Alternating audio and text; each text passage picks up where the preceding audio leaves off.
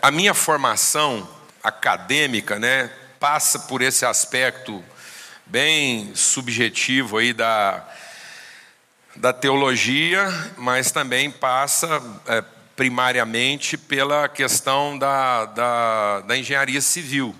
E isso pareciam duas águas que não se misturavam, né? Na minha cabeça, muitas vezes, assim, não, é, isso não tinha nada a ver uma coisa com a outra.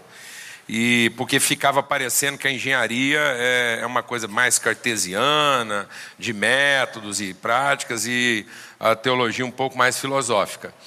E, na verdade, depois eu fui entendendo, na minha, na minha vivência de, de engenharia, eu tinha uma matéria lá que eu não gostava, e eram dois períodos. Então, eu tinha Fundações 1, um período, e Fundações 2, dois períodos. Como eu não gostava da matéria, eu bombei Fundações 1, tive que fazer de novo. E depois bombei em Fundações 2, tive que fazer de novo. Então, eu fiz Fundações 4. E eu era meio traumatizado com aquilo, eu falava assim: se tem uma coisa que eu nunca vou mexer quando eu for trabalhar com engenharia, com fundações. E eu vi que isso era uma impossibilidade. Não há como você desenvolver nenhum processo construtivo sem trabalhar as fundações. Então não há como você construir objetivamente sem fundamentar subjetivamente. Por isso que a figura que Jesus usa de um homem sábio é exatamente aquele que lança bem os seus fundamentos. E a gente vai percebendo que a sociedade ela, ela ela está cada vez mais sendo conduzida a pensar objetivamente, de forma empreendedora, de modo a construir, realizar e alcançar resultados. E ela não pensa de forma subjetiva. Por isso, a humanidade investiu radicalmente na viabilidade e agora percebendo que ao explorar ao extremo a viabilidade né, dos recursos para alcançar o mais rapidamente possível os seus resultados, ela comprometeu radicalmente a sustentabilidade dos processos. Então, quando Jesus compara um sábio com um tolo, ele não fala da capacidade construtiva, ele fala dos fundamentos. Então, ele diz que tanto o sábio quanto o tolo são capazes de construir. E do ponto de vista é, construtivo, o tolo não tem nada a ver com o, o, o débil, né? não tem nada a ver com o incapaz. É, o tolo é o esperto. Então, muitas vezes, o tolo é o inteligente. Então, quando Jesus está falando do tolo, ele não está falando do estulto. Ele está falando do sagaz, aquele que, na sua inteligência, ele quer economizar nos processos para alcançar mais rapidamente o resultado. Alguém está entendendo o que estou falando aqui?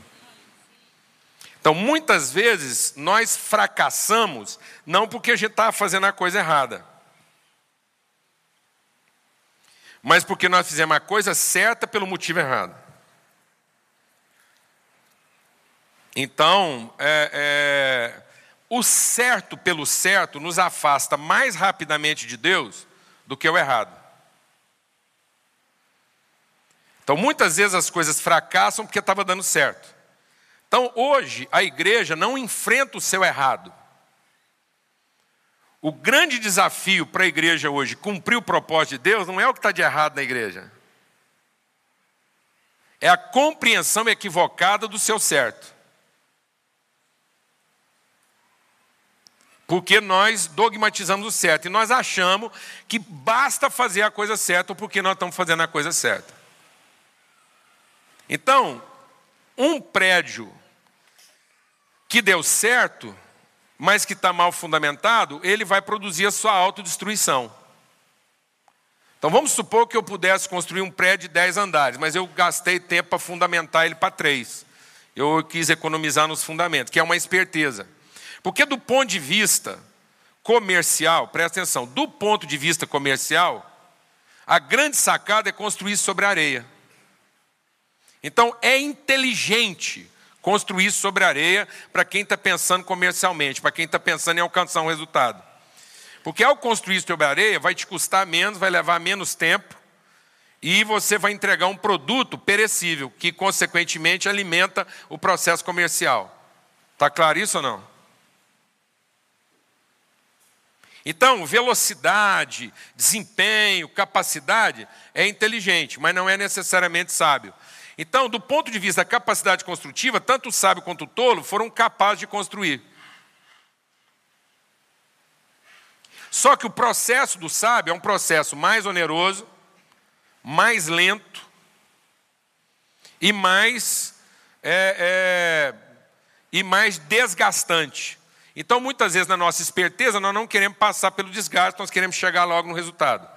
Eu estou compartilhando isso porque há uma tendência da gente pensar na forma de resultado. Daqui a pouco a gente vai entender por quê. Então, a palavra de Deus, a palavra de Deus não é para nos ensinar práticas. A palavra de Deus é para fundamentar processos. Então, do ponto de vista, é, é tão, é, aquilo que a gente vai compartilhar aqui hoje, é, a gente vai perceber que mexe em todos os nossos, em todos os conceitos que nós vamos formando. Eu, eu não vim aqui é, para estar com vocês para pregar uma mensagem. Então, às vezes você está esperando assim, que hora que esse cara vai começar a pregar a mensagem. Eu não vim pregar uma mensagem, eu vim testemunhar com vocês uma vivência. Amém? Então, eu estou testemunhando aqui de uma relação com a palavra e a forma como essa relação com a palavra tem transformado a nossa consciência. Então, eu vim compartilhar com vocês sobre uma transformação de consciência e não compartilhar sobre a adoção de metodologias e práticas que podem produzir um resultado é, positivo. Então, não vim falar de resultado, nem de metodologias e nem pregar uma mensagem que garanta para você boas práticas. Porque Paulo diz que o, o propósito do Evangelho ele é uma arma poderosa é, na desconstrução das fortalezas que estão no nosso entendimento. Então nós não vamos experimentar a vontade de Deus, nós não vamos saber qual é a verdadeira vontade de Deus, a não ser que aquilo que são as referências equivocadas que estão no nosso entendimento sejam destruídas pela autoridade da palavra. Então nós temos que trabalhar no entendimento. A palavra de Deus diz que é, rogo-vos, pois, que apresenteis os vossos corpos por sacrifício vivo, santo e agradável a Deus. Então a nossa relação com Deus tem que começar por um sacrifício da minha maneira natural de pensar. E é, eu tenho que admitir que o, meu, o nosso pensamento, a nossa forma de construir o pensamento, ou de estabelecer propósitos, meta, está comprometido por uma maneira humana e natural de pensar. Então, às vezes, eu pego a Bíblia e quero discernir a Bíblia pensando humanamente. Essa é a tentação do diabo. Então, muitas vezes, nós temos motivos humanos para ler a palavra de Deus e não motivos espirituais para ler a palavra de Deus.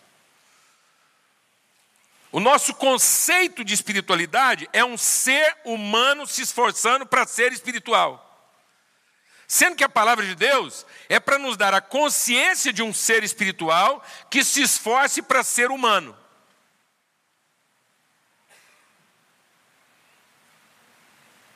Amém, amado? Então a espiritualidade não é um esforço humano para ser espiritual. Não é um ser humano se esforçando para ser espiritual.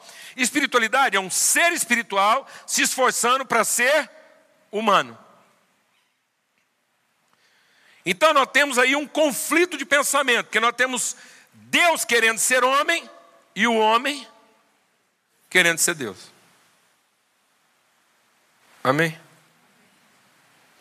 Então, por isso a palavra de Deus diz que eu tenho que ser confrontado na maneira, eu tenho que sacrificar isso, para que eu seja transformado no meu entendimento para que então nós possamos experimentar qual é a perfeita, boa e agradável vontade de Deus. Então, a palavra de Deus, o Espírito Santo toma da palavra de Deus e vai primeiro destruindo na nossa, no nosso entendimento o que? Sofismas. E o que, que são sofismas? Sofismas não são pensamentos errados. Sofismas são pensamentos que têm forma de coisa certa, mas que têm natureza corrompida. Então, o sofisma, ele é uma coisa que na sua aparência está correto, mas na sua natureza está corrompido. Amém, irmãos? Eu estou compartilhando com os irmãos aqui. Se em algum momento alguém quiser levantar a mão, parar e falar assim, volta. Amém? Você fica à vontade. Eu não estou com pressa aqui de, de compartilhar tudo. Tem para compartilhar essa noite. É preferível aprender bem pouca coisa do que mal muita coisa. Amém? Então você tem liberdade. Isso aqui é uma reunião de família. Para a gente compartilhar a mesma vivência. Então, abra sua Bíblia lá em Romanos no capítulo 8, que é o texto que a gente vai ler aqui essa noite. É, você quer ver um detalhe simples, né? Como é que o nosso, o nosso pensamento vai sendo deformado a partir de uma, de uma leitura equivocada. Vou te falar agora como engenheiro, uma coisa interessante, que pode parecer que não tem nada a ver, mas tem tudo a ver, né? Quando a gente fala assim que Jesus, que José, quando a gente fala que Jesus é filho de José, e aí o próprio Jesus diz: Eu faço aquilo que eu vi meu pai fazer. E nós temos uma tendência de, nesse momento, separar Jesus, natureza divina, de Jesus, homem. A gente acha que Jesus só estava falando isso em relação a quem? A Deus e não em relação a quem? A José, não é? Sim ou não? Mas nós não podemos fazer isso. Até porque daqui a pouco a gente vai ver que essa questão do José é uma, é uma, é uma figura mais forte na vida de Jesus do que a gente imagina. Então, quando Jesus fala, eu só faço aquilo que meu pai, vi meu pai fazer, e a gente diz que José era um carpinteiro, qual a imagem que você tem na cabeça? É de um, alguém trabalhando em quê? Hã? Fazendo o quê? É? Não, ele não era marceneiro. Está vendo? Então José não trabalhava em mobiliário. José não trabalhava em decoração. Glória a Deus, amado. José trabalhava em estrutura. Glória a Deus, irmão. Está vendo?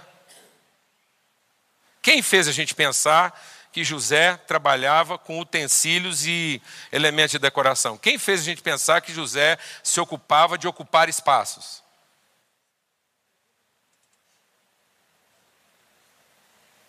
Está vendo? Pode parecer um detalhe, não é? Faz diferença agora na sua cabeça? Então Jesus convivia com o pai dele num, num ambiente construtivo e não decorativo. Nada contra a decoração. José não era marceneiro. Jesus não cresceu numa marcenaria. Jesus cresceu em ambientes de carpintaria, construção. Por isso que ele vai falar, o sábio construtor. Não adianta você estruturar bem se isso não estiver bem o quê? Fundamentado. Isso é um detalhe que não é detalhe, porque nós temos a ideia de um Jesus ocupado com o que na nossa vida? Com a estruturação da nossa vida ou com a decoração dela? Fala a verdade, irmão. Vamos começar um trabalho aqui de quebrantamento e confissão. Você quer Jesus como decorador da sua casa ou como estruturador da sua vida? Ah, agora, né? Agora. Porque até então nós estamos ocupando Jesus com o quê? A decoração.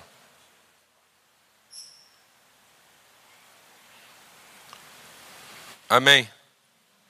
Então, aqui em Romanos 8 diz assim: Agora, pois, já nenhuma condenação há para os que estão em Cristo Jesus, porque a lei do Espírito da vida em Cristo Jesus te livrou da lei do pecado e da morte.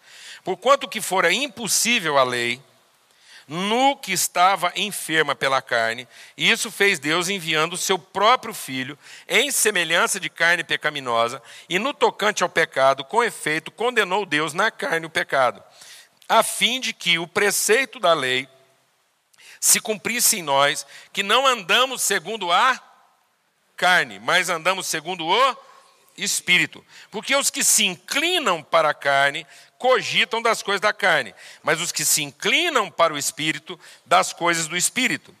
Porque o pendor da carne dá para a morte, mas o pendor do espírito para a vida e paz.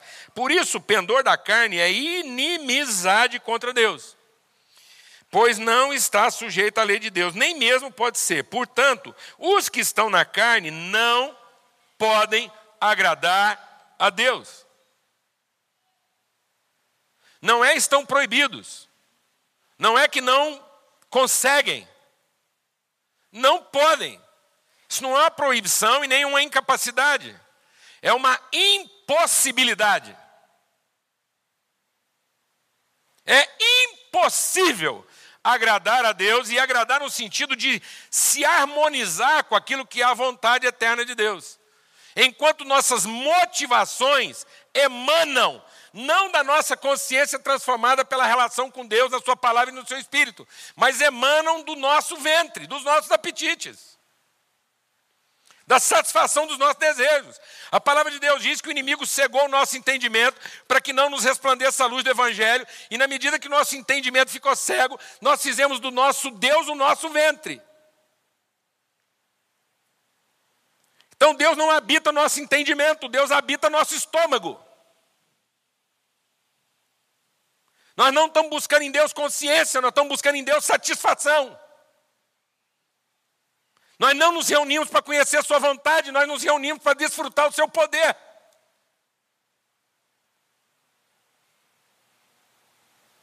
Então não tem como conhecer a vontade de Deus. Enquanto nós fomos uma igreja infantilizada, que se relaciona com Deus na perspectiva do benefício e não da vontade. Por isso, se os meus pensamentos não forem desconstruídos, meu entendimento não for transformado, nós nunca vamos experimentar a vontade, mas vamos continuar usufruindo o poder. Podemos ir para o céu, mas não revelaremos o reino de Deus na terra. E o propósito de Cristo não era nos garantir lugar no céu. O propósito de Cristo era revelar a vontade de Deus a ser cumprida através de nós na terra.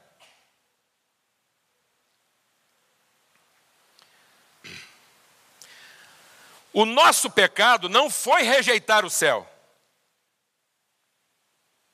O nosso pecado foi rejeitar o plano de Deus para a nossa vida na terra. Tanto que, mesmo em pecado, o homem continuou desejando Deus no céu.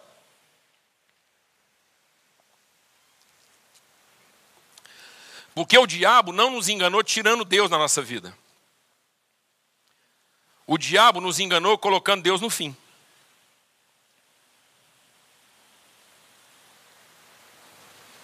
De modo que Deus agora se tornou a pior de todas as nossas intenções e o menor de todos os nossos compromissos.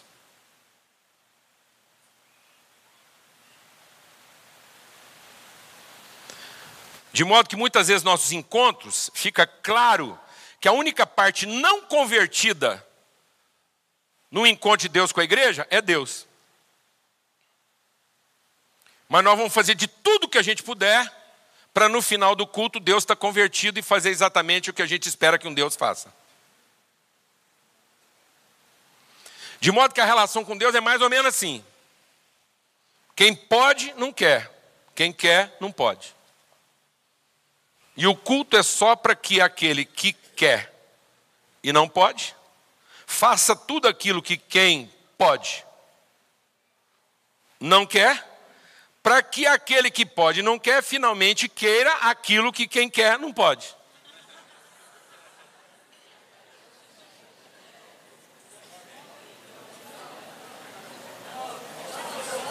Amém? Mas não é isso? A gente quer, mas não pode. Deus pode, mas parece que não quer. Então nós vamos cantar muito, vamos dar muito dízimo, vamos rezar muito, vamos para os montes, vamos jejuar, vamos fazer tudo. Para quê? Para converter o poder ao querer. De modo que finalmente quem pode e não quer, faça tudo aquilo que quem quer não pode. De modo que o poder é dele a vontade é nossa. Sim ou não, amados?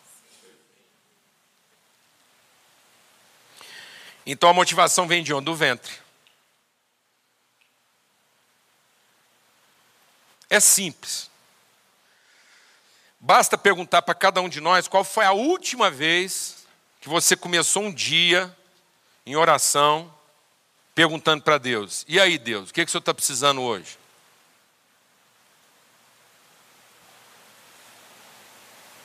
Fala, qual foi a última vez que você perguntou para Deus? Deus, da parte de cá está tudo certo, já me deu mais do que eu queria, do que eu precisava. O Senhor opera em mim muito além do que eu podia pensar ou imaginar. Então vamos começar o dia? O que, que o Senhor está precisando de mim hoje?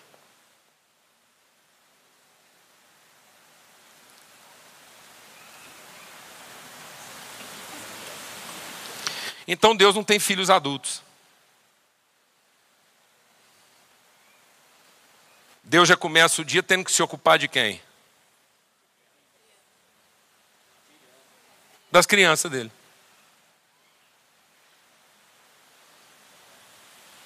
O que, que sobrou para o resto?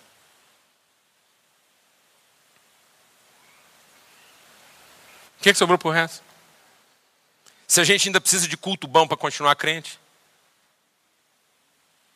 Os crentes hoje conseguem sobreviver a um culto ruim? Fala a verdade. A gente pega esses meninos tudo aqui para fazer culto bom para quem? Para que, que eles têm que trabalhar duro durante a semana?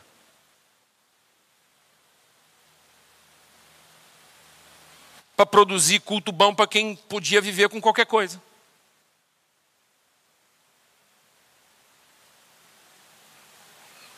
Sim ou não, mano?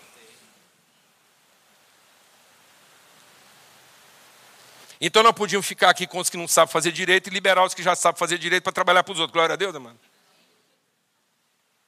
Amém, irmãos? Amém, irmãos? Glória a Deus. A gente ficava com os pregadores ruins, liberava os pregadores bons para quem está precisando. Glória a Deus, mano. Posso ouvir um amém? Aleluia. Porque aqui nós não estamos tudo maduros, a gente come qualquer coisa. E se não tiver ninguém para arrumar comida para nós, a gente mesmo vai lá na geladeira e prepara uma boia. Glória a Deus, amado. Posso ouvir um amém, irmão? Amém. Aleluia. Olha que culto pentecostal, está todo mundo animado.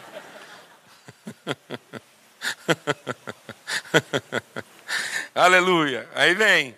Ele diz assim: Portanto, os que estão na carne não podem agradar a Deus. Vós, porém, não estáis na carne ele não pede para que a gente não esteja. Ele afirma que nós não estamos. Então, andar no Espírito não é uma expectativa. Um cristão ser guiado pelo Espírito Santo não é um talvez seja, que bom que fosse, quem sabe será. É um assim é. Isso não é uma opção, isso não é uma expectativa. Isso é um fato. Todo filho de Deus tem em si o Espírito Santo. Então vamos lá. Vocês não estão na carne, mas no Espírito. Se de fato o Espírito de Deus habita convosco, não, é em vós. E se alguém não tem o Espírito de Deus, esse tal não é dele. Então, meu irmão, se o Espírito está com, mas não está em, é porque você ainda não é uma pessoa transformada. Quando você conversa com Deus, você tem a nítida sensação que Ele está de fora ou que Ele está de dentro? Fala a verdade. Quando você conversa com Deus, você tem a nítida sensação que Ele é alguém que vai fazer por você ou alguém que fará através de você? Seja honesto. Nós temos que fazer essas perguntas.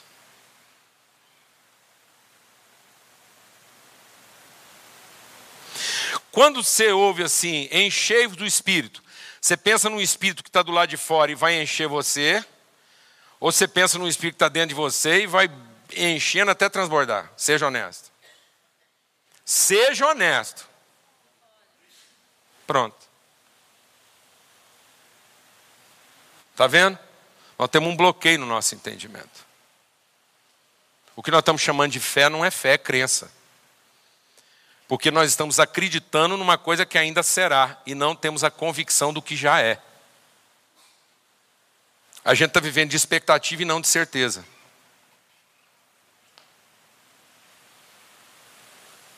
Amém, irmãos? E aí ele diz assim: Se, porém, o Cristo, o, o Cristo está em vocês, o corpo, na verdade, está morto por causa do pecado, mas o espírito é vida por causa da justiça. Se habita em vós o espírito daquele que ressuscitou Jesus dos mortos, esse mesmo que ressuscitou a Cristo dentre os mortos, vivificará também o vosso corpo mortal, por meio do seu espírito que em nós habita. Então ele está dizendo aqui que nós vamos viver a mesma experiência, que a mesma, nós vamos ter a mesma relação com Deus que Jesus. Então Jesus, que era o unigênito, passa a ser agora o primogênito. Jesus, que era de uma gênese única, passa a ser agora o primeiro de uma genética compartilhada. Então, ao mesmo poder que gerou na carne um ser espiritual, um ser que comunga a natureza de Deus, é o mesmo poder, o mesmo espírito que está agora operando na nossa carne, um filho de Deus. De modo que a minha natureza é espiritual. Minha consciência é espiritual. O que determina o meu entendimento é a minha natureza espiritual e não a minha natureza humana. Assim, pois, irmãos, somos devedores não à carne, como se constrangidos a viver segundo a carne. Não é o nosso esforço, não é a nossa capacidade, não é o que nós fazemos. Porque se viveres segundo a carne, caminhais para a morte, mas se pelo Espírito modificardes os feitos do corpo, certamente vivereis. Pois todos os que são guiados pelo Espírito de Deus são filhos de Deus, porque não recebeste espírito de escravidão para viveres outra vez aterrorizados, mas recebeste o espírito de adoção, baseado no qual clamamos Abba Pai. E o próprio Espírito testifica com o nosso espírito que nós somos filhos de Deus. Se somos filhos, somos também herdeiros, herdeiros de Deus e cordeiros com Cristo. E se com ele sofremos, também com ele seremos glorificados. Amém. Então, qual é a vontade eterna de Deus? Às vezes as pessoas falam assim: ah, Paulo Júnior, eu não sei qual é a vontade de Deus para minha vida. A vontade de Deus para todos os seus filhos é uma. É uma. Deus tem uma vontade eterna. E a vontade eterna de Deus era formar uma família de filhos. Essa continua sendo a vontade de Deus. A vontade de Deus era revelar e encher a criação com a manifestação da sua glória através da sua família, dos seus filhos. Então, a vontade eterna de Deus não era ser reconhecido no seu poder. A vontade eterna de Deus era ser conhecido na sua natureza. Então, Deus não fez tudo para manifestar seu poder. Deus fez todas as coisas para revelar, comungar e compartilhar sua natureza. E aí é que começa um pouco a nossa dificuldade de entendimento. Porque nós fomos levados para uma outra plataforma de pensamento. Porque a, a matriz, a matriz de toda a criação é familiar. Deus fez todas as coisas para dentro da criação colocar a sua família e ter uma relação. Então Deus não está produzindo uma imagem, Deus está gerando uma semelhança. Então o propósito de Deus não era produzir uma imagem do seu poder, mas o propósito de Deus era gerar uma relação. Então, quando a palavra de Deus diz que façamos o homem a nossa imagem conforme a nossa semelhança, e a primeira coisa identificada por Deus no homem que não combina com ele é que esse homem está o quê? Só. Então não é possível conhecer a Deus na individualidade. Então, quando Deus cria o homem, Ele não está criando um indivíduo, Ele está criando uma relação. Deus não criou uma individualidade humana, Deus criou uma pessoa humana, uma relação. Porque Ele é o Deus relação. Então, o Deus relação está gerando para ele uma família, porque ele, ele está rompendo as barreiras da sua solidão divina. Porque ele não quer ser Deus. Deus não quer ser Deus. Deus quer ser pai. Então Deus nunca pôde ser plenamente conhecido como Deus. Porque a exata expressão de Deus não está na sua divindade. A exata expressão de Deus está na sua paternidade. Por isso que a vida eterna é conhecer o Pai e o Filho a quem ele enviou. Por isso que a expressão exata do ser de Deus está na sua relação familiar e não na sua capacidade divina. Então tudo foi feito por causa da sua vontade, não por causa do seu poder. Deus é todo poderoso. Ele é todo poderoso. Agora, quanto do poder de Deus ele usou para fazer tudo? Você não sabe, eu também não sei, também não interessa. Porque o segredo não é que Deus criou tudo que ele era todo poderoso. O segredo é que Deus, tendo qualquer tanto de poder, ele estava no princípio. Então o que caracteriza todo o processo criativo é o fato dele estar no princípio, é o fato dele ser a semente, ele ser pai, e não o seu poder. Então não interessa quanto poder Deus tem, o fato é que ele estava no começo, então quem veio depois que se lasque. Está entendendo o que eu estou falando ou não, mano? Porque o que está patente não é o seu poder, mas a sua vontade. Então o segredo não é experimentar o poder de Deus, o segredo é conhecer a sua vontade. O que me torna harmonizado com Deus não é o testemunho do seu poder, mas é o testemunho da sua vontade. Então, nada mais desgraçado do que experimentar o poder sem conhecer a vontade. Mas nós estamos nos contentando em experimentar o poder. Estamos buscando o poder e não estamos buscando o quê? A vontade. Tanto é verdade que eu vou fazer uma pergunta e você me responde rápido. Ah, rápido, tá bom? Dez leprosos foram até Jesus. Quantos foram curados? Por que dez? Se você falou rápido que são dez, provavelmente você seria um dos nove.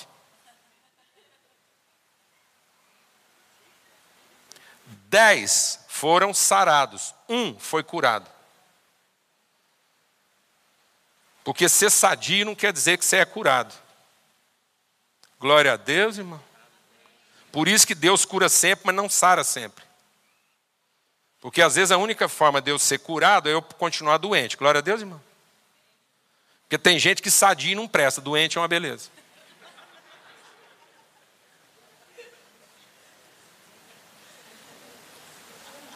Então a melhor maneira de Deus curar o cara é mantê-lo doente, amém? Tem mulher aí pedindo para o marido dela ficar doente para ver se ele. Alguém está entendendo o que estou falando ou não? Então, a matriz, nós não vamos entender a vontade de Deus se a gente continuar pensando fora da matriz familiar. A gente vai trabalhar conceitos e esses conceitos vão ter um significado totalmente diferente na nossa vida, porque nossa matriz não é familiar, é institucional. Então, quando eu falo de servir a Deus servindo ao mundo, o verbo servir pode ter um significado totalmente diferente se a matriz for institucional e não o quê? Familiar. Quem nos arrastou da matriz familiar, e isso é um arrasto mesmo, é um movimento de arrasto. Quem removeu nossas raízes de um pensamento familiar para um pensamento institucional? Satanás. Porque foi ele que nos fez pensar institucionalmente.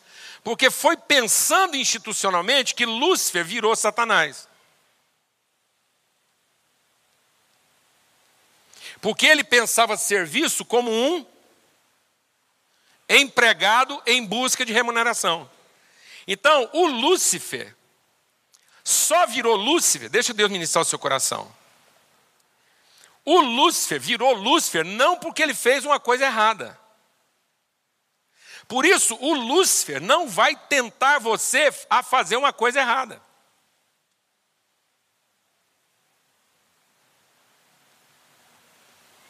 Entendeu? Porque o Lúcifer virou Satanás quando se achou comércio no coração dele. O Lúcifer virou Satanás quando ele pensou que ele podia tirar proveito da coisa certa. Então o pior mal não é fazer a coisa errada. O pior mal é fazer a coisa certa por interesse.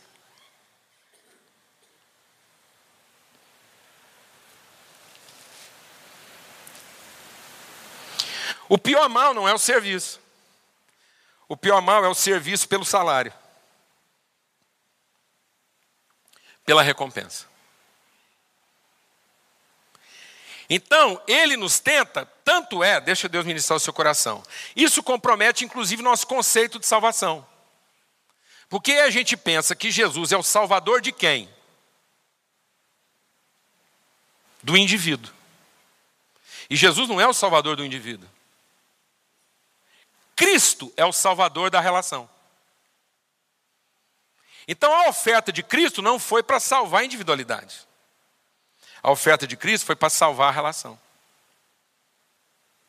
Por isso que só é fé. A fé que é voltada para a relação. Se a fé não pretende a relação, não é fé, é crença. E a gente continua achando que Jesus vai salvar quem? Nós. Não. A gente acha que Jesus vai salvar quem? Eu. Então, se eu rezar muito, Jesus salva eu de uma mulher ruim.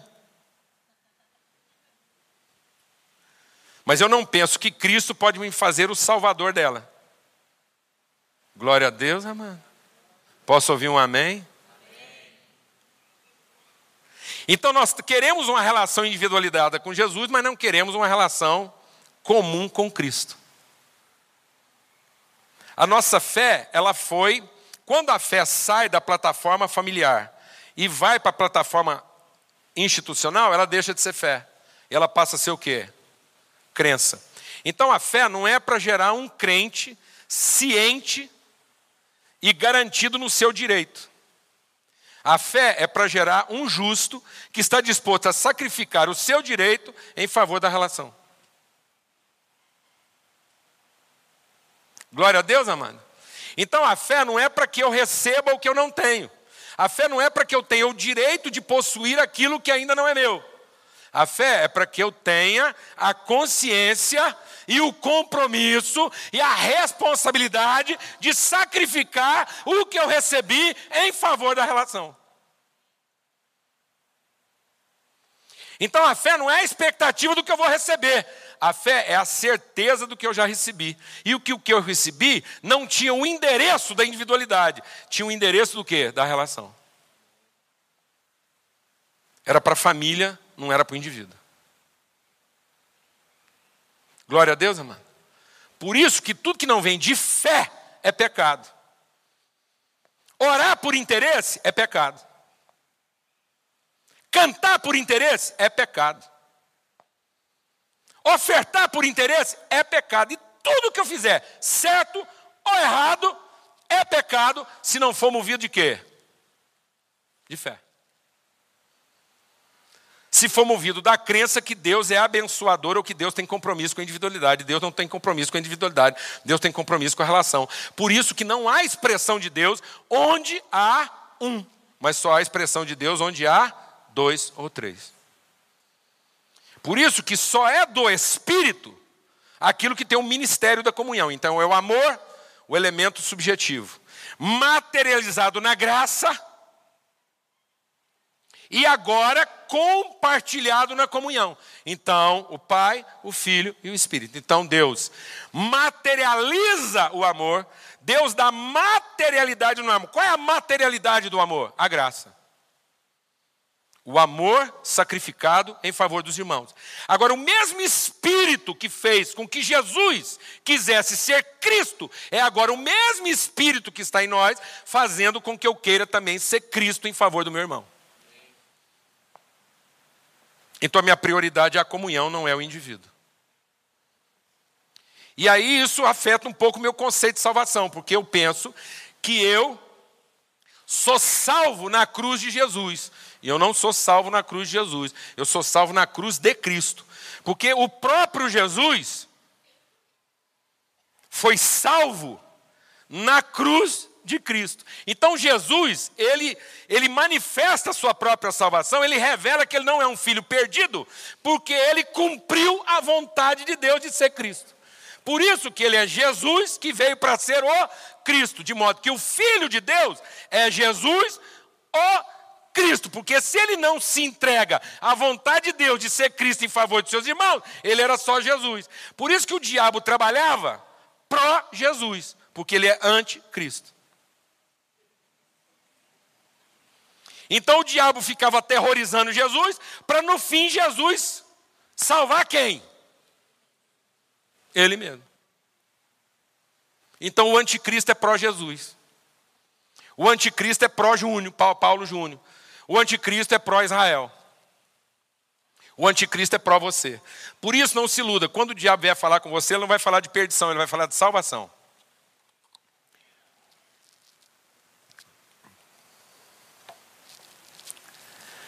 Por que, que o homem se prostitui?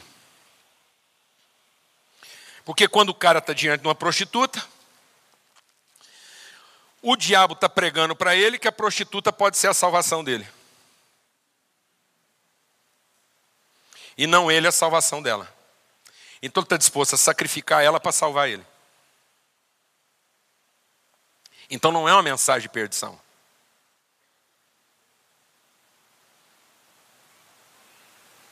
a mensagem de salvação. De modo que o certo dele prevalece sobre o bem dela.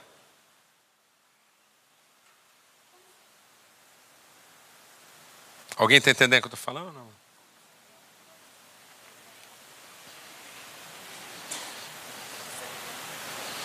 Amém, irmãos? Então, santidade não é a forma como eu sacrifico os outros para salvar a mim. Santidade não é como eu privo os outros de mim. Santidade é a forma como eu me sacrifico para salvar os outros. Santidade não é a forma como eu sacrifico as relações para que eu veja Deus. Santidade é a forma como eu sacrifico meus próprios privilégios com Deus para que Deus seja visto através de mim.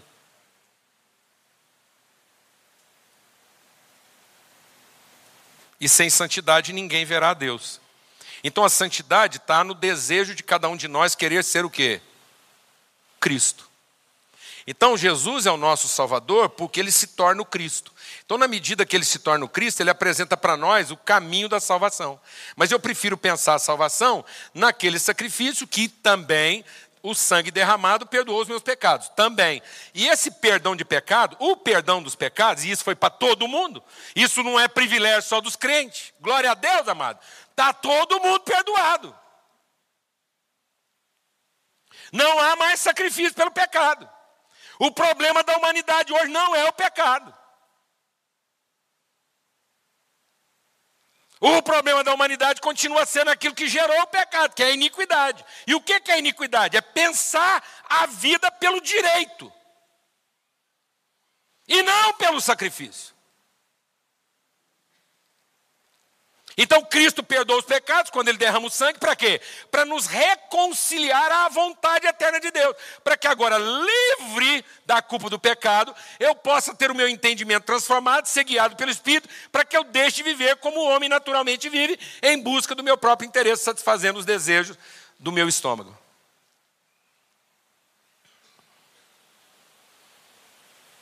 Porque agora Deus não é a minha pior ambição, mas é a minha única referência. Eu quero viver como um filho de Deus vive.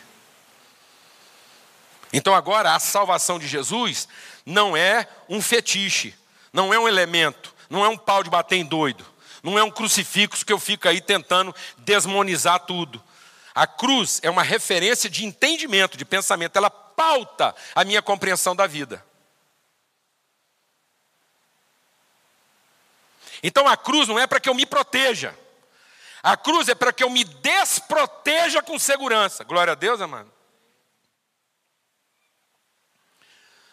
A cruz não é para eu pensar que Deus está me protegendo. Deus não protege os crentes, pelo contrário.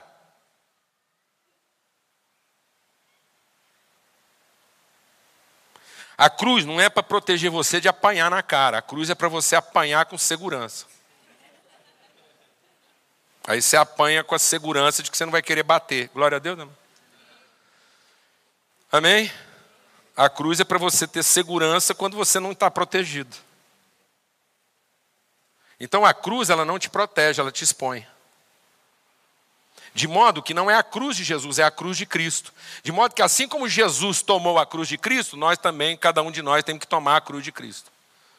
Por isso nós não temos que ficar lá na pé dele, no pé da dele, nós temos que subir na nossa, glória a Deus. Esse negócio de vai lá para o pé da cruz, pé da cruz não é lugar de ninguém ficar, não, amado. Jesus não mandou ninguém para o pé da cruz, Jesus mandou para a cruz. Então a salvação não está no pé da cruz, a salvação está na cruz. Na consciência de Cristo, de querer ser Cristo, porque todos os filhos de Deus são o quê? Todos os filhos de Deus chamam como? Deu um nome que está acima de todo nome. Qual é o nome de todo filho de Deus? Cristo. Então nós temos um unigênito Cristo, que agora é primeiro de muitos irmãos, o quê? Cristo. Então a igreja é uma família de Cristos. Onde ninguém está ocupado com a sua própria salvação. O que, que isso afeta a minha consciência de serviço?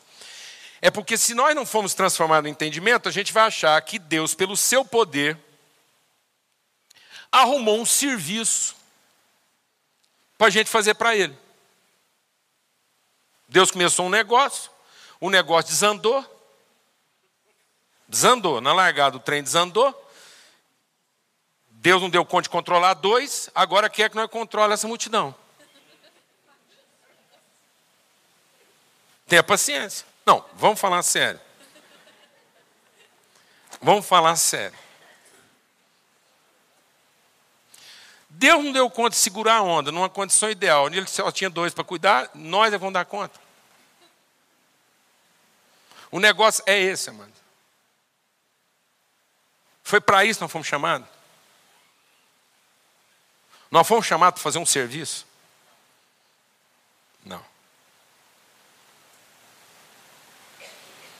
O chamado é para formar uma consciência. Coisa que os anjos nunca vão ter. Os anjos prestam serviço sem ser transformado na consciência. Os anjos são reativos, não são ativos. Todo o resto da criação reage ao poder de Deus. Só nós temos a condição da ação pela transformação da consciência. Então, quando tudo representa o poder, nós representamos a natureza. Então, a igreja não tem o poder, a igreja tem a autoridade. Porque nós representamos quem Deus é.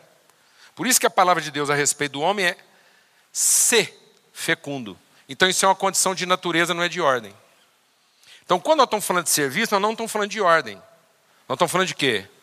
Natureza. Vou explicar isso melhor. Você está com seu carro sujo em casa. Se você quiser seu carro limpo, contrata um lavador. Você vai lá, contrata alguém para lavar e paga. E se não ficar limpo, você manda ele lavar de novo ou denuncia ele no Condecom. Mete ele nas suas redes sociais, faz o que você quiser. Queima o filme do cara. Porque isso é o que? Um serviço. Mas Deus não nos chamou para um serviço, Deus nos chamou para um trabalho. Então, quando você quer um serviço bem feito, você contrata um funcionário. Quando você quiser realizar um trabalho, você chama o seu filho. E quando você chama o seu filho para ajudar você a lavar o carro, a última coisa que você está pensando é que o carro vai ficar limpo. Isso é secundário. Porque você gasta mais tempo corrigindo o que ele fez do que aproveitando o que ele fez. Então, quando Deus nos incluiu no processo, Ele passa mais tempo corrigindo as coisas que a gente faz do que aproveitando o que a gente faz. Então, ninguém, Deus não é servido por mãos humanas como se de alguma coisa precisasse. Então, Deus não chamou a gente para um serviço. Amém, irmãos? Deus não precisa de nós nesse negócio. Se a coisa de Deus fosse simplesmente uma questão de ordem, Ele tinha resolvido isso sem a gente. A matriz de Deus não é institucional e nem ordinária, não é uma questão de ordem, é uma questão de natureza. Então, Deus, no processo da criação, quer formar uma consciência e não estabelecer uma ordem. Alguma pergunta? Então, quando Deus inclui os filhos, é porque Ele está gerando uma consciência de trabalho. e não buscando uma prestação de serviço. Então, o galardão do trabalhador não é o salário, é o conhecimento. O galardão do trabalhador não é a recompensa, é a relação.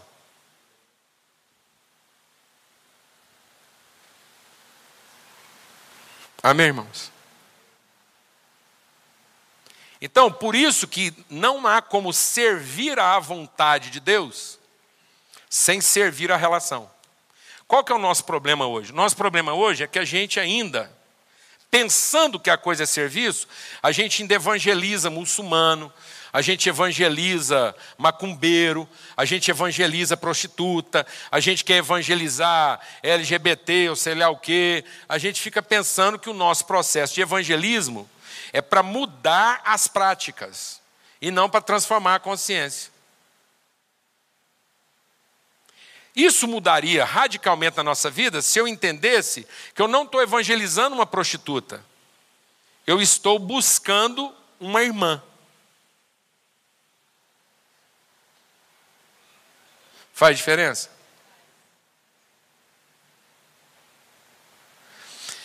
E nós não temos a coragem de chamar ela, enquanto prostituta, de irmã. Porque nós impomos a ela a obrigação de só ter o direito de ser chamada de irmã quando ela se, encara nos, se enquadra dos nossos padrões. Então, são as obras dela que vão alterar a nossa convicção, e não a nossa convicção alterar as obras dela. Então, nós pregamos um evangelho de fé e vivemos um evangelho de obras. Porque nós só passamos a acreditar depois que as pessoas convencem a gente através das suas obras. Em vez da nossa fé convencê-las para que elas sejam transformadas nas suas obras. Então eu tinha que ter coragem de chamar a prostituta de irmã antes que ela se convertesse. Porque a minha fé trabalhou a favor dela. Mas quando eu espero que ela se converta para chamá-la, então é a fé dela que trabalhou a meu favor.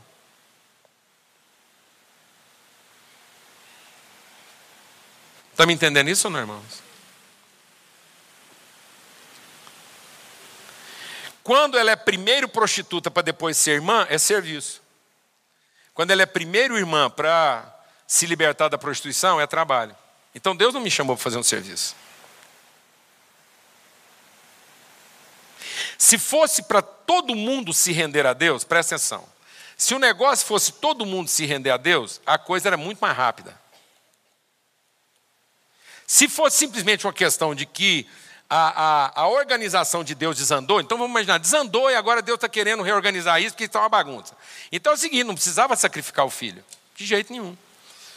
Deus pegava lá uma carruagem de fogo, bem incandescente mesmo, enfiava lá dentro uns três arcanjos, Miguel, e mais uns dois El qualquer lá, entendeu? Umas espadonas, um equipamento de som celestial em volta dessa carruagem de fogo, que esse cavalão iluminado, viajando mais ou menos assim, a velocidade da luz. E essa carruagem ia passar dentro de vinhedo, e os alto-falantes a toda dizendo: é Deus, é Deus, é Deus. Atrás dessa carruagem, arrastando lá, sendo arrastada pela carruagem, uma carroça de grade, uma fedentina danada, um trem mal enjambrado, uns 20 demônios bão lá dentro, mais o Satanás em pessoa. Eles tudo encarcerado dentro daquela gaiola, e enquanto a carruagem proclama é Deus, é Deus, é Deus, os demônios tudo enjaulado, vem gritando atrás, é ruim, é ruim, é ruim.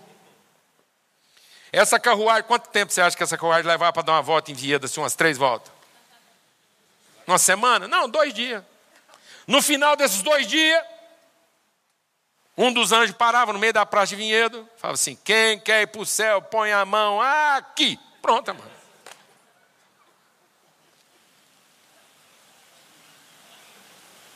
Está resolvido. Você acha que o diabo prega perdição? todas as pregações do diabo para Jesus foram de perdição? Não, foram todas mensagens de quê? Salvação. O diabo só aparecia para Jesus para pregar o quê? E qual é o verbo que melhor encarna a natureza do anticristo? Poupa-te, salva-te. Enquanto a gente estiver prestando um serviço para resolver o nosso problema, nós não estamos realizando um trabalho. Nós estamos mudando uma situação sem transformar uma consciência. Nós estamos gerando funcionários. E nós estamos voltando a um espírito de quê? De servidão. E nós não recebemos mais espírito de servidão, nós recebemos espírito de quê? Adoção. É a consciência de uma paternidade, é a consciência de uma família. E não de um projeto de resultado. Então Deus está mais interessado na consciência do processo do que em garantir o resultado. O resultado já está garantido, é a família, Ele está formando a família. Amém, mano? Isso não vai mudar. Então todo esse processo trabalhoso é para transformar nosso quê? Consciência de Deus e um do outro. É para que a gente tenha comunhão com Deus e uns com os outros. Então nós somos feitos um pouco menores do que os anjos. Então não é o nosso poder, é a nossa autoridade.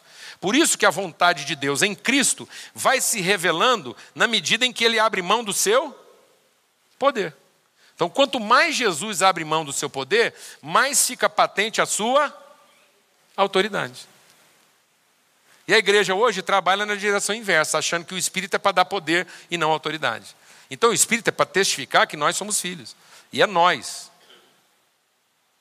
E nós não é um conjunto de vários eus.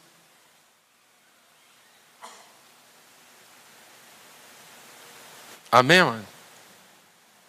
Nós é uma consciência de não eu. Portanto, nós não é plural de primeira pessoa. Nós é a primeira pessoa em plural. Amém? Amém, amém? Então nós não é plural de primeira pessoa. Nós não é conjunto de eus. Nós é uma consciência. Isso é tão interessante que na língua hebraica a conjugação verbal começa pela primeira pessoa em plural. Porque aí o eu é relativo de nós e não nós relativo de eu. Na nossa conjugação ocidental, o nós fica relativizado ao eu, sendo que o eu deveria ser relativo ao nós. Vamos concluir? Por isso que você vê o tanto que isso é radical. Quando a gente pensa, presta atenção. Vamos concluir. O que é ser movido pelo Espírito? O que é ser uma igreja espiritual? O que é o trabalho? O que é servir a Deus? O que era a vontade eterna de Deus? Então Deus fez todas as coisas como? Falando, disse Deus. Então a primeira expressão, a primeira expressão visível de Deus, não é a imagem perfeita de Deus, mas a primeira expressão visível de Deus é voz. Amém? Não é fala, é voz. Então, Deus não está revelando sua capacidade de falar. Deus está comunicando sua vontade em voz. Então, voz é uma vontade movida de uma inflexão, de um desejo de gerar conhecimento. Então, Deus disse, Deus não falou. Glória a Deus, amado. Amém?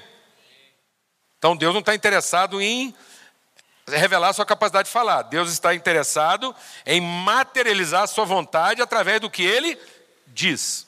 Então, nem tudo que Deus falou é o que ele disse. O diabo é mestre em puxar o que Deus falou e querer convencer a gente que é o que ele disse, e às vezes não é. Só é o que Deus disse quando é movido pelo Espírito de Deus. Então, nós somos gerados pelo Deus que diz, vós. Por isso que a palavra de agora nós compreendemos que Cristo é a perfeita revelação de Deus. Então, ele é o verbo que se fez carne, ele é a voz que ganha materialidade. Por isso que quando Jesus vai cumprir a vontade de Deus, como é que ele cumpre a vontade de Deus? Ele diz: está consumado. E tendo dito isto, ele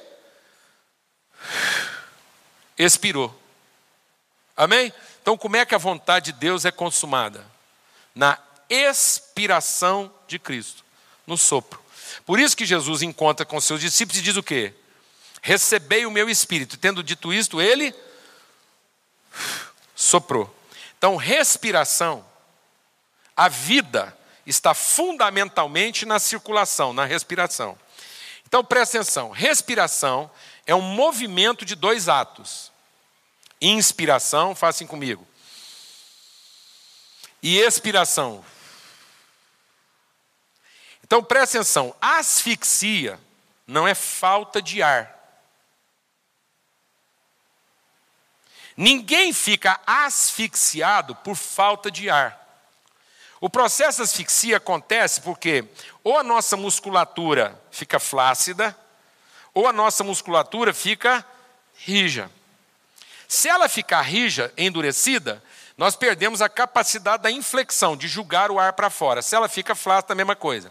Então a gente se asfixia pelo ar que a gente não sopra. Amém?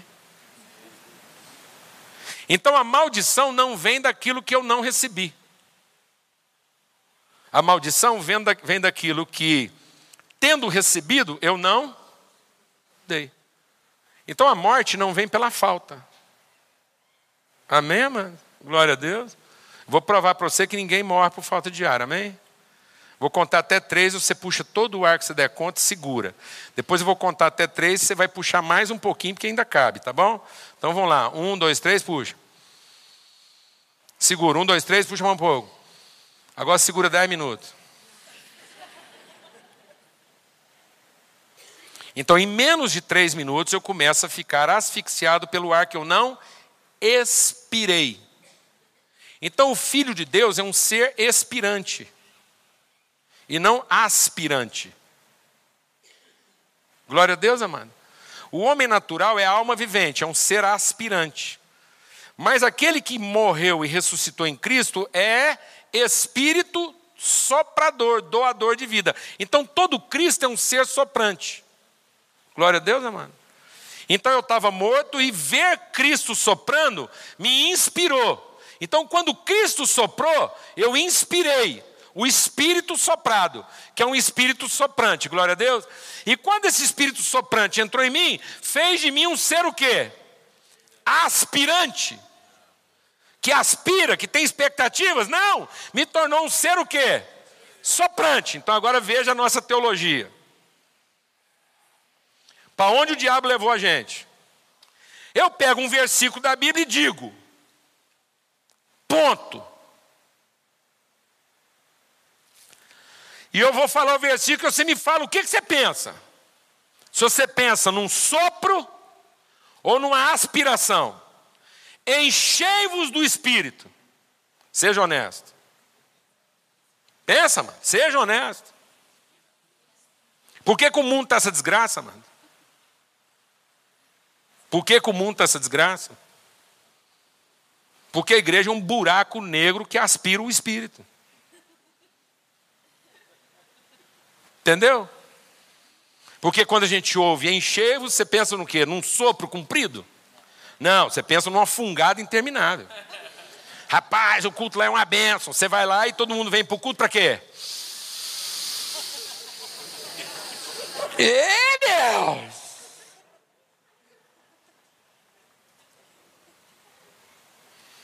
É uma reunião de vampira, mano. Dá, dá, dá. Sangue suga. Aspirantes. Pessoas que só têm expectativas e não convicções. Pessoas que demandam e não entregam. Pessoas que todo serviço que elas prestam é pensando na recompensa até no serviço que elas prestam a Deus e aos outros. Agora segue o versículo. Enchei-vos do Espírito como? Faz assim comigo. Pode fazer, amado, sem vergonha. Falando. Então não era encha-te. era enchei-vos. Isso é tão desgraçado que a gente pega um dos versículos mais clássicos para falar de conversão, que é Romanos 10, e diz o quê? A palavra da salvação está perto da, da, está junto de ti, na tua boca e no teu coração. Se em teu coração creres e com a tua boca confessares, será salvo, porque com o coração se crê para a justiça e com a boca se faz confissão para a salvação. E aí nós transformamos isso num rito desgraçado de perdição. Porque nós pregamos o evangelho e falamos para o cara que ele tem que confessar para salvar quem? Então aquilo que era para ser um testemunho de fé passa a ser o quê? Um evangelho de obras, porque agora a confissão dele não é para salvar o próximo. É para salvar quem? Ele mesmo. Então ele já é um nat morto. Sendo que com o coração ele crê numa salvação concedida. E a confissão é porque agora ele é um salvo. E um salvo não fala para salvar quem? Então o primeiro sinal de salvação é que eu estou falando para salvar quem? O próximo. O seguinte. Então o meu primeiro sinal de conversão é o meu amor por quem? É um serviço a quem? Ao meu irmão, que não tem o conhecimento que eu agora já tenho. Glória a Deus, amado. Vamos ter uma palavra de oração.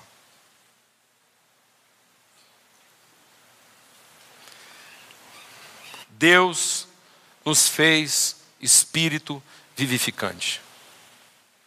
Nós não somos alma vivente. Nós não nos relacionamos com Deus pela nossa sobrevivência. Nós nos relacionamos com Deus para cumprir a Sua vontade. Nós queremos conhecer a Sua vontade. Eu quero clamar a Deus para que, ao voltar para casa, hoje, amanhã e depois de amanhã e todos os dias, cada um de nós se levante e antes de pedir qualquer coisa para Deus, a gente possa dizer: E aí, Pai? O que é que o Senhor precisa de mim hoje?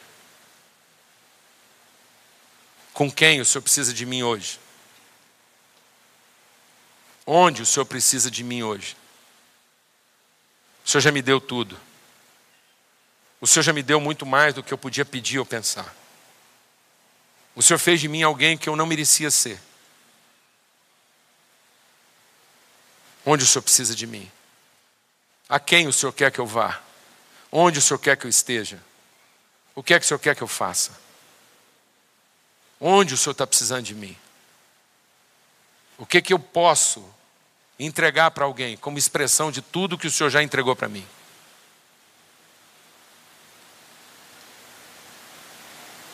a quem eu posso inspirar com a minha expiração?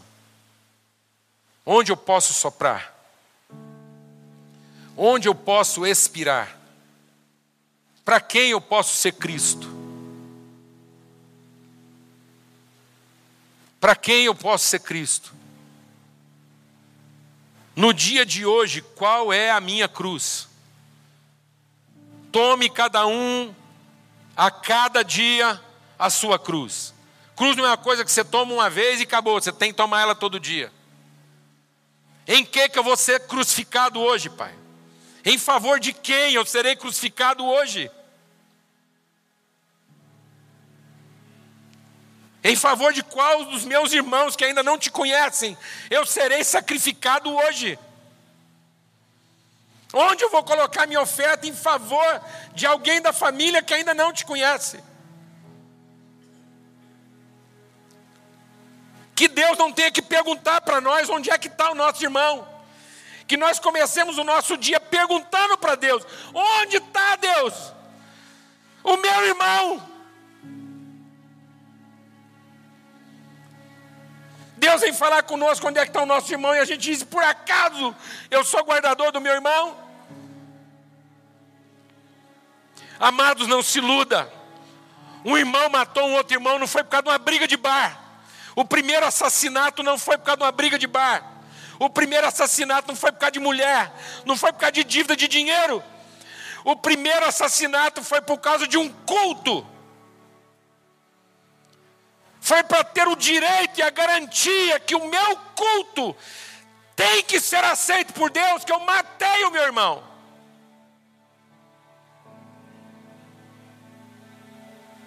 Nós estamos matando nossos irmãos para garantir nosso direito de culto.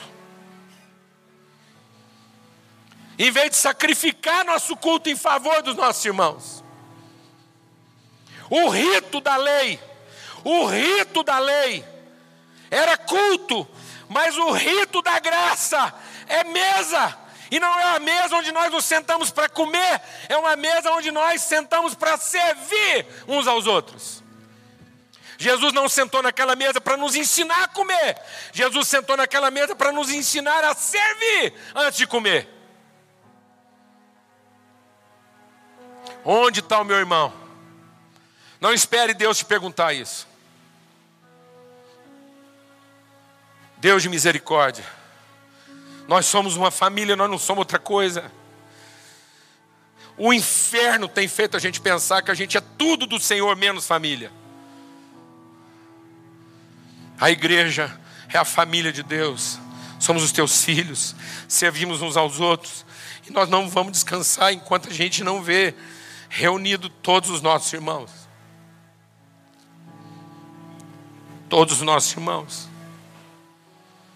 Deus, nós clamamos que o Senhor abra os nossos olhos para que nós vejamos o nosso irmão. Porque aquele que ainda não vê seu irmão na sua necessidade e tendo condição de repartir com ele os seus bens e nega essa possibilidade, está mentindo quando diz que conhece a Deus. Nós não podemos dizer que conhecemos a Deus enquanto nós não compartilhamos nossas virtudes e bênçãos com os nossos irmãos. A fé não é para que você tenha o direito e a garantia de que vai receber. A fé é para que você tenha certeza que no momento certo você não vai ter dúvidas de repartir, de sacrificar. A fé é para que você não tenha medo de sacrificar. Senhor Deus de misericórdia. O que, que o Senhor está precisando de nós? O que o Senhor precisa de nós?